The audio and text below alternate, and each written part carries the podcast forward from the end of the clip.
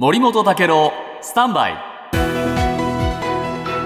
長官読み比べです、クレムリン攻撃は一体誰がやったか、今日朝日新聞です。アメリカのシンクタンク戦争研究所は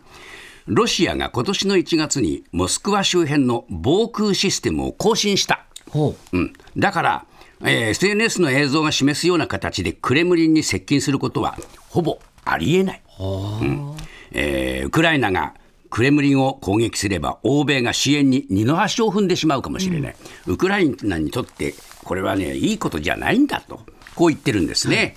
で産経新聞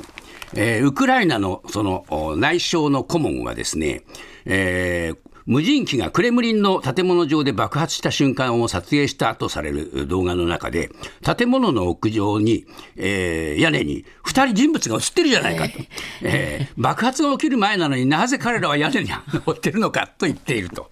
で一方、ロシアはですねこれはこの無人機2機による攻撃を受けて、動画は、えー時間的に2機目の攻撃を撮影したもので、えー映っている2人は1機目の攻撃後に状況を確認するために屋根に登ったんだ、まあ、こういうふうに言ってるというんですね。で読売新聞ではですね、えーウクライナによる攻撃もえー可能性をか、えー排除できないという話も出てまして、ロシアの有力紙のコメルサントは、ウクライナ企業が開発した無人機、UJ22 エアボーンというのがですね、使われたという見方を示しました。これはですね、えーじえーえー航続距離がね、およそ800キロもあると。で、搭載重量も20キロあると。こういうものを使われたんじゃないかと言っています。で、ロシア領内では連日のように無人機が攻撃をしている。さらには、えーパルチザンのこの仕業ではないかと、これ、元下院議員がアメリカの CNN で証言している。さあ、誰だい？わからないね。ボンジュール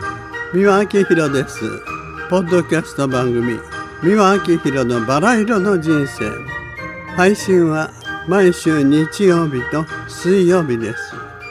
忘れないでね。忘れないでね。でんでん。